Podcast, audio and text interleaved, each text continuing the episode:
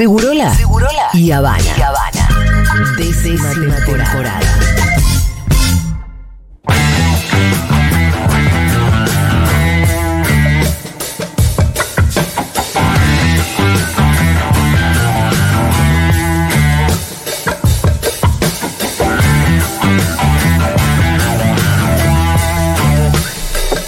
Está Kike Viale ya en Seguro La Habana. ¿Qué haces, Kike? ¿Cómo estás? ¿Cómo están? ¿Bien? Qué bueno Diego, ¿eh? Diego un genio. Así Diego que vos, no, no vamos a decir en qué capítulo Ah. ni nada, pero así que fuiste fuente de este libro. Hablo mucho con Diego, sí, sí, siempre. Sí, sí, es un gran amigo, muy gallina como yo, así Sí. que nos vemos en la cancha y veces ¿Son también. amigos más por gallina No, o...? no, no, de antes, de antes. Él lo venía, eh, él venía a hablar mucho también con Pino. eh, y nos quedamos charlando ahí de política un montón. Así que es un- una gran persona, Diego Genú, ¿eh? una gran, gran persona. De, la- de los, de los, de- en el mundo del periodismo es de uno de los periodistas que más aprecio yo. Es buen periodista. Y además ese- Es ese- decir, en el mundo de los periodistas hay que apreciar a alguien. ¿eh? Es verdad, Es por eso. mundo. Eh, por eso lo dije, porque hay veces. Y no, es un gran tipo. Un gran tipo que para mí es uno de los mejores, además, periodista, que trata de siempre ser objetivo. ¿no? Es muy buen periodista. Sí, muy Eh, Muy bueno. es, es- es muy riguroso. Muy riguroso. No sé si es objetivo, pero es riguroso con la data que tiene, y con tiene la muy buenas fuentes. Sí, sí, es muy inteligente con la fuente. Un tipo que además paciente, que escribe. eh, Bueno, este Bueno, va a ser el eh, siglo XXI, auspicia, la verdad, sin plata. O nosotros auspiciamos a siglo XXI, más bien porque hoy nos venís a hablar de otro libro que también es de la editorial siglo XXI. Sí, que es el Manifiesto Ecológico Político eh, de Bruno Latour, que murió en noviembre del año pasado, una persona grande, un sociólogo muy, muy reconocido. Eh, Me llegó el libro, lo tengo en la mesita de libros muy para bien. leer. A vos te va a enloquecer. Son Julia. tantas las cosas, bueno, bien, eh, contame un poco Y así. te lo me- lees, te lo, te lo lees En un toque. Ah, bien, eso es un libro importante. chiquito, barato, eh, lo estoy vendiendo. Eh, no, yo quedé enloquecido con este Me libro. encanta que tenga como bullet items, como con un número cada uno. Un número, sí, sí, sí, está muy bien ¿Cuántos ítems son? Acá estoy viendo. Son como 100, ¿no? Ciento y pico. Eh, son todos como párrafos, grandes o varios párrafos, eh, con ítem. Es un libro, a ver, eh, que lo, lo que más me interesó de, de- de este libro es que trata de politizar al ambientalismo, ¿no? de, de darle. Y busca, el, el- el subtítulo es cómo construir una clase ecológica consciente y orgullosa de sí misma. Bien. ¿no? Un gran debate que hay, el movimiento eh, ambiental, qué es lo que tiene que hacer, si se puede convertir, y dialoga mucho con el, el- el- materialismo Te iba a marxista. decir, lo- ya el concepto de clase evidentemente viene Total. Y con hace- un marco marxista, ¿no? Total, total, pero lo discute, ¿eh? Eh, hay, hay- algunos marxistas que se, se- no se enojaron, pero se, se distanciaron de lo que dice de lo que dice este libro, ¿no? ¿Cómo podría la ecología política pretender movilizar a las multitudes hacia adelante, fiel a las tradiciones progresistas, cuando lo que cuestiona es justamente el progreso y el imaginario de la producción a cualquier costo? O sea, ahí se empieza a diferenciar Sí. eh, de algunas cosas. ¿Cómo persuadir de un proyecto que tiene en su centro las condiciones de habitabilidad del planeta si nuestro aparato mental, moral, organizacional, jurídico está asociado al desarrollo, al concepto de desarrollo? O sea, son los desafíos que va planteando o los disparadores que tira el libro. Para eso, en este libro llaman a constituir una nueva clase ecológica, eh, un sujeto colectivo capaz de articular luchas hoy dispersas y dar desde cero la batalla cultural por la hegemonía. Esa batalla por la hegemonía es clave. El ambientalismo tiene que darla, no tenemos que quedarnos en compartimientos estancos, hablándonos entre nosotros de forma endogámica, que es lo que eh, eh, muchas veces pasa, ¿no? Es buscar, el desafío es buscar una narrativa que en vez de sembrar pánico y hacer bostezar eh, de aburrimiento, configure un horizonte común y un futuro posible. Esto es interesante y se vincula con la columna que hicimos hace unas semanas sobre ecoansiedad, ¿no? También, ¿no? Cómo juega también la ecoansiedad que muchas veces nos paraliza, nos deja fuera. Y también comparte el movimiento ambientalista que es antipolítica. Este libro lo que dice, no, hay que meterse en la política. Claro, hay que Eso ser está buenísimo. política. Hay que, ambientil- hay que ambientalizar a la Sí. política y politizar al Y ambientalismo. ahí también tenés la discusión de que hay que hacer un partido político, el partido Ah. verde, o meterse en los partidos que ya existen. Bueno, ese es otro Y disputar el sentido ahí adentro. Sí, yo soy más, mucho más de lo segundo, eh, eh, a diferencia de lo que pasa en Europa. En Europa hay partidos, Sí, hay verdes, partidos verdes. Los dos autores, porque uno es eh, Bruno Latour, pero el otro es Nicolás Jules, que es Sí. alguien mucho más joven, un sociólogo también. Vienen, obviamente, de Europa y tienen la experiencia de los partidos verdes Sí. europeos. Que terminaron confundidos y en algunos casos en, en- en opciones de poder eh, más de centro. Más cercanos. Sí. Este libro dice que sí o sí el ambientalismo es de izquierda. Mm. Eso lo dice, y es más, dice izquierda al cuadrado. Sí. También me gustó ese, Muy de ese izquierda. concepto, claro. Eh, Demasiado, diría. Claro. Básic- eh, si se quiere adquirir una fuerte consistencia ideológica, la ecología política debe aceptar, abrazar y representar su proyecto político en términos de conflicto. Esto está buenísimo también. Crear un nosotros, un ellos y una dirección en la historia, que es lo que hizo el marxismo. El marxismo hizo eso, ¿no? Dividió eh, en clase social y creó un nosotros, un ellos y una disputa. Eh, eso es lo, lo- interesante. Ahí donde discute con el materialismo histórico marxista lo relacionado a las fuerzas y condiciones de producción. O sea, a diferencia del marxismo, si bien eh, hay, hay varios libros sobre la cuestión ambiental en el marxismo, en, en los libros de Marx, eh, obviamente la cuestión, eh, la- en el siglo XIX la lógica era totalmente Sí. distinta, ¿no? La cuestión ambiental no, no, prácticamente no existía, ¿no? ¿Hay ambientalismo en Marx, dijiste? Sí, ahí, eso podemos hacer una. Podrías hacer una columna alguna Sí, vez. podemos hacer porque hay, hay bastante sobre eso. En el libro, la cuestión principal no es como antes solo lo de los conflictos de clase, que es el marxismo, dentro del sistema de producción, sino la de la relación necesariamente polémica entre la preservación de las condiciones de habitabilidad y el sistema de producción. Se mete algo que no existía, las condiciones de habitabilidad, las condiciones de poder seguir existiendo, incluso eh, como especie, ¿no? Eh, la existencia continua de la sociedad está regida por la producción, dicen, ¿no? Pero ellos dicen, hoy no se explica cómo los intereses de clase cambian de forma, ni cómo subsisten a las sociedades, ya que en nuestro nuevo régimen climático, así lo llaman, las mismas no sobreviven gracias a la producción, sino a pesar de ellas. Eh, bueno, no hay dudas, dice eso de que tiene que ser de izquierda, y es interesante, hay una parte que es muy, pero muy interesante, es como dice que la clase ecológica debe imitar la evolución de las clases que la precedieron, tanto de los liberalismos como los socialismos, en su pretensión de definir al conjunto de los temas movilizados por la cultura. Poesía, cine, novela, arquitectura, nada debe ser ajeno. Y dice, si comparamos la importancia de las artes en la invención del liberalismo o el monopolio que la izquierda ejerce sobre la crítica de la cultura, comprobaremos en qué medida la ecología oficial carece de esos eh, recursos, ¿no? Eh, lo que dice que hay que dar la gran batalla cultural, como la, la- la hizo en su momento la izquierda, los socialismos, que crearon, tenían cine, eh, tenían grandes autores, Claro. incluso novelas, arquitectura incluso hay de Sí. eh, los grandes arquitectos brasileros de todo el mundo eran también de izquierda o, de, o más socialistas, si se quiere, eh, y siempre tuvieron, el liberalismo también, el liberalismo tiene sus grandes autores, dieron la batalla cultural, que, la- que el ambientalismo tiene que darla también, o el ecologismo eh, tiene que, que darla, ¿no? Está notoriamente Claro, ausente. pero, con, pero Sí. con esas herramientas. Claro. De las artes. Exactamente, nosotros estamos medio obsesionados con eso, porque nuestro discurso ecologista siempre es como pesimista, ¿no? Y de eh, como mala onda, y ya como que no permea en la sociedad. Es como. eh, y hay una parte del libro que lo cuenta, sociedad ¿no? no quiere escuchar. Exactamente, es algo que no queremos escuchar y va en contra de nuestra lógica dominante que es eh, progreso y, y desarrollo. Eh, romper con esa lógica es una batalla cultural enorme, una gran disputa de sentidos. Sí, ¿no? porque mismo si uno lo traduce en las artes, yo pienso, no sé, sobre todo en el cine, en la idea del mundo apocalíptico de Mad Max, eh, yo no sé hasta Claro. qué punto Claro. despierta una conciencia ambientalista. O al revés. Eso, eh, por ejemplo, una película como Oksha, mucho más. Claro. que es una película que también es de ciencia ficción, porque tiene elementos de ciencia ficción, pero se mete con eh, el consumo de carne y la crueldad animal, por Tal ejemplo, cual. de una y, y- y el y la, y la industria de so- sobre ese tipo de alimentos que, que parece mucho más chocante, es dura, pero me parece prom- puede promover mucho más el activismo que una película eh, que nos muestre las posibles consecuencias. Exactamente. Él, eh, incluso dicen, cada publicación vieron del panel intergubernamental de cambio climático, el IPCC, que cada vez que aparece uno de sus informes, son los Dream Team, Sí, es sí, el- sí. los científicos del mundo, el Dream Team, cada vez que aparece eh, es contundente. sí, los informes siempre son, tienen una Terrible. cantidad de años y cada vez son menos. y genera reacciones exaltadísimas, ¿no? Pero igual que en la ópera, dicen ellos, los cantos de los guerreros marcharemos, marcharemos antes que sea demasiado tarde, apenas si logran que los coros se desplacen unos pocos metros, y es verdad. Si, si, si objetivamente pensáramos que los científicos del mundo nos están diciendo, señor, esto no va para más, y tenemos que hacer esto, debería haber una reacción mucho, mucho más grande, ¿no?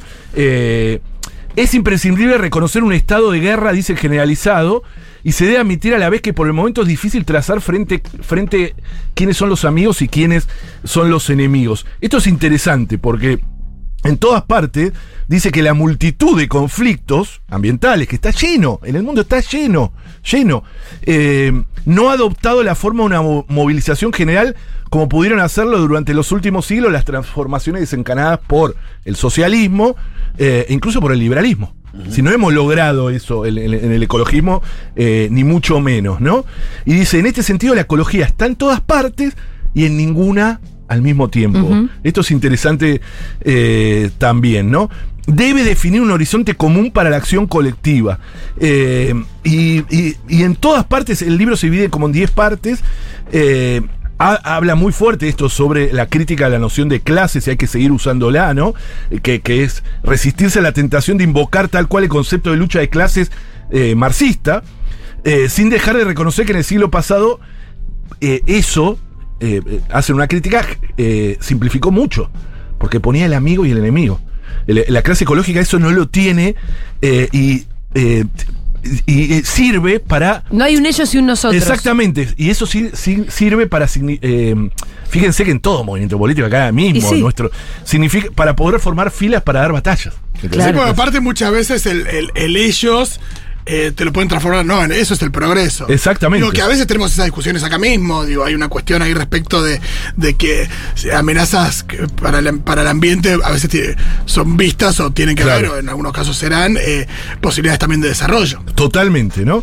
Eh, entonces dice, la ecología debe acep- aceptar dar un nuevo sentido al término clase. Y la clase ecológica no deja de temer no saber dónde situarse en su relación con las luchas de los dos siglos anteriores, ¿no? Lo del eh, y, y también hay una parte que está buena que dice, se la intimida a la clase ecologista con facilidad cuando se le acusa de no ser lo suficientemente de izquierda. Vieron que eso también eh, pasa permanentemente. Hay una parte cuando dice eso de izquierda al cuadrado que recuerda que ahora los mártires, los que mueren, la, la mayor parte de en las luchas en el mundo son luchas ecológicas. Ya no mueren sindicalistas como antes, salvo casos muy excepcionales. O sea, antes la- la- las víctimas Sí, sí. de la lucha de clase eran los sindicalistas, los trabajadores organizados, etcétera. Ahora se pasó, y como les dije, en América Latina, cada dos días asesinan a un defensor de la, de- o defensora de la naturaleza. O sea, son las nuevas víctimas. En África ni les puedo contar. En América Latina, México, Brasil, Colombia, los asesinatos son continuos, ¿no? Eh, y por eso habla de que no cabe en duda de que es de izquierda la clase ecológica, incluso al cuadrado, dice, ¿no? Sí, hoy los muertos, digo, los tienen ahí. Exactamente. Dice, eh, el, el problema es que la clase ecológica pone entre, entredicho la noción de producción. Y eso ya es una contradicción enorme con el, el materialismo de Marx, ¿no? Debe- y, y dice, incluso que la clase ecológica amplía considerablemente el rechazo generalizado autonomizar la economía a expensa de la sociedad. Y ahí hay puntos en común, ¿no? Eh, hay una parte que es interesante de que habla, bueno, había un montón de, cuestiones que se discutían en la sociedad que no eran estrictamente de lucha de clases, sino que tenía que ver, o, que no tenía que ver con discutir la- la distribución de las formas de producción, que era, por ejemplo, el derecho a la educación pública, es decir, que el ambientalismo tiene que encontrar eh, el, derecho eh, a, distintas cosas que no, eran estrictamente eh, discutir las relaciones laborales o las relaciones de producción. Y dice, si la clase ecológica desea existir, debe obrar al menos igual que bien que hizo tanto el marxismo como el, liberali- el marxismo y el liberalismo en crear esas, esas figuras, y en especial debe definir el sentido de la historia, pero de su propia historia, ¿no?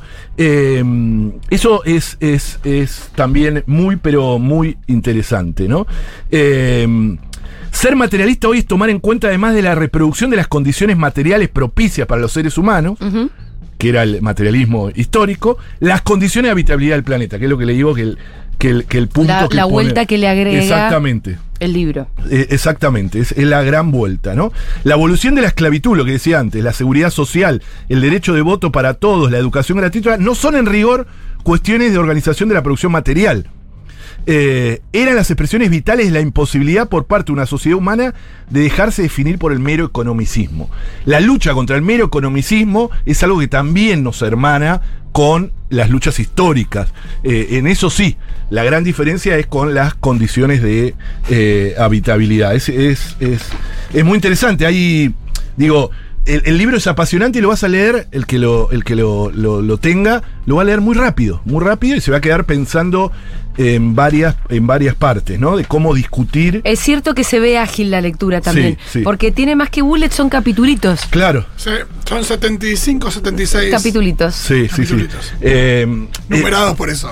y es un libro que está generando debates ¿eh? en el movimiento ¿Ah, sí? socioambiental, sí, muchos. ¿Cuál es el debate? No, y el debate es eso, ¿no? De cómo crear esta clase consciente, eh, clase ecológica consciente y orgullosa de sí mismo. Y eso orgullosa de sí mismo Mm. está bueno porque es lo que te define, cómo definir los amigos y enemigos. Y desde la de- ecología que se, se discute hacia adentro del marco de. No, bueno, hay, hay una parte del ecologismo Sí. eh, que es como más antipolítica, que es Mm. eh, que, que estas cosas eh, le generan algún ruido, ¿no? Por eso a mí me parece tan oportuno este libro. Porque nosotros somos de los que venimos luchando hace mucho tiempo de eh, eh, politizar al ambientalismo, ¿no? Sí. Que nos parece clave. Ah, lo vamos a sortear ese libro. Sí. ¿Quién lo quiere?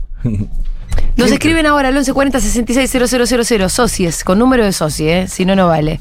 Y estamos sorteando, vamos a regalar dos. Dos libros. Manifiesto Ecológico Político en el 1140 660000 escriben con número de socie y se lo llevan, así de fácil. Está bueno. Los primeros, a los primeros.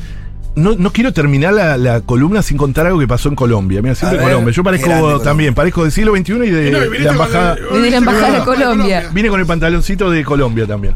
Eh, Si querés mudaste a Colombia, ya que tanto querés a Petro. Vos sabés que me lo pusieron ese comentario ayer digo, no, yo vamos a Argentina como Es como el, el- el- el ex andate a Cuba. Sí, andate a andate a Claro. Cuba es andate a Colombia, Quique. Bueno, anoche el Senado de Colombia. Claro, lo podés poner en el libro en relación a, a lo que estamos Sí. charlando. Anoche el Senado de Colombia, igual eh, viajo un montón, eh, en cualquier momento tengo que ir de nuevo. Eh, el, el Senado de Colombia aprobó en el Senado, o sea, en el- la plenaria del Senado, el proyecto de ley que prohíbe el fracking. No, Ah, La leí, lo así, leí. te lo juro. Me hago pillo, ¿entendés? Sí, Claro. para no decir otra cosa. Ah, lo leí, lo leí. Eh, claro, para no decir otra cosa. ¿Qué, qué estás? Te entra la esposa aquí. ¿Qué estás haciendo? No, no, acá estoy mirando un video del Senado de Colombia. perdón. Eh, no, terrible. Las manos Y- sobre la mesa, Kike. Y es terrible eh, que aprobó, digo, eh, es- aprobó el proyecto que venían discutiendo las comunidades. ¿Y no tienen un senador tipo de Ángel y ellos? ¿Eh? Sí, pero, pero mucho menos que esto, que acá. Eh, esto tiene media. Allá es igual que acá, muy parecido, es media sanción y ahora tiene que ir a la Cámara de Representantes, que es la Cámara de Diputados, pero se descuenta que se va a aprobar. Ah. Eh, porque mm, eh, eh, los acuerdos políticos están. Es decir, que la técnica del fracking. Así que había en el movimiento socioambiental una, una gran lucha. Era en serio lo de Petro. Sí, y tengo un audio de Petro Ajá. para ya coronar, eh, porque en esta semana estuvo en la ONU, no sé, va más a la ONU que, vieron que ya estuvo como 20 veces. Eh, pero la ONU se junta todo el tiempo, ¿cómo es? Sí, la tiene más cerca, ¿viste? Entonces Che, puede, mucho más cerca. Les queremos mucho, pero dejen de mandar mensajes ya con lo del libro. Porque Perdón, ya se fue. Son un montón, ya se fueron los libros. Ojo que Eh, también tiene que ser gente que lo quiera venir a buscar hasta acá, Ah, que eh, lo al pueda claro. Si estoy acá en Nueva Zelanda, quiero libros. No, no. es complicado, papi. Bueno, Petro habló, esto tiene que ver con la columna de la semana pasada, ¿se acuerdan que hablamos del petróleo? Le- bueno, Petro habló esta semana en la ONU en un encuentro en el Foro Permanente para las Cuestiones Indígenas. Y miren qué interesante lo que dijo.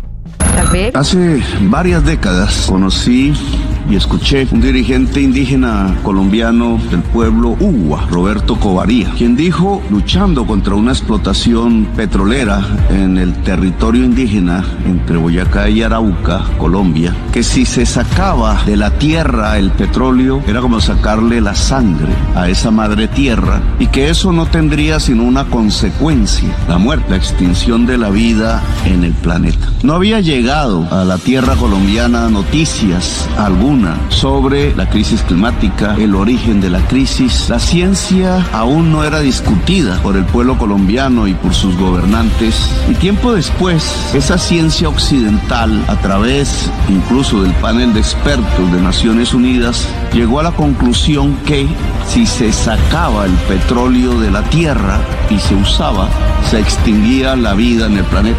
Es decir, la ciencia occidental descubrió que Roberto Covaría, el jefe indígena Uwa, tenía toda la razón.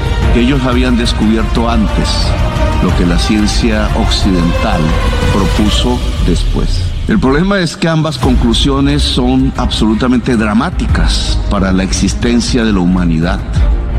Desde las dos perspectivas, desde los dos saberes, uno ancestral, el otro exactamente científico y occidental, la conclusión es la misma. Si se saca el petróleo del seno de la Tierra, la humanidad perece. Ay, Petro, las manos en la mesa, Quique. Me desarmo, no puedo hablar, no puedo hablar, estoy como enamorado. Pero, además, eh, eso, eso de que dijo que se lo dijo un líder indígena, el tema Sí. de que el petróleo es la sangre de la tierra, hay que sacarla, es sacarle la sangre de la tierra. Yo lo había escuchado también de un eh, líder indígena en Ecuador hace varios años. Sí. Es interesantísimo. El tipo en la ONU, o sea, en la ONU, no lo dijo esto en un evento o en una radio, lo dijo en la ONU, vieron con el mármol atrás, eh, dijo que hay que dejar de sacar el petróleo de la tierra. O sea, ese es, es- es un tipo. Y en la misma semana, su gobierno. O sea, la primera que aplaudió fue la ministra de Ambiente, prohibió una técnica cuestionada en todo el mundo, como es el. el La ministra de. Ambiente salió el otro día a la mañana y dice que bella mañana, ¿verdad? ¿No? Sí, Salió como-. Pero, pero van cumpliendo eh, las promesas, es muy interesante y ojalá, como siempre digo, se pueda contagiar en América del Sur una movida por ese lado, una movida desde el sur para el sur, para tener sistema de producción, sistema de alimento, etcétera, que pensemos en, en nosotros y nosotras. Muchas gracias, Quique. Muchas gracias. Te vemos el miércoles que viene. Bárbaro.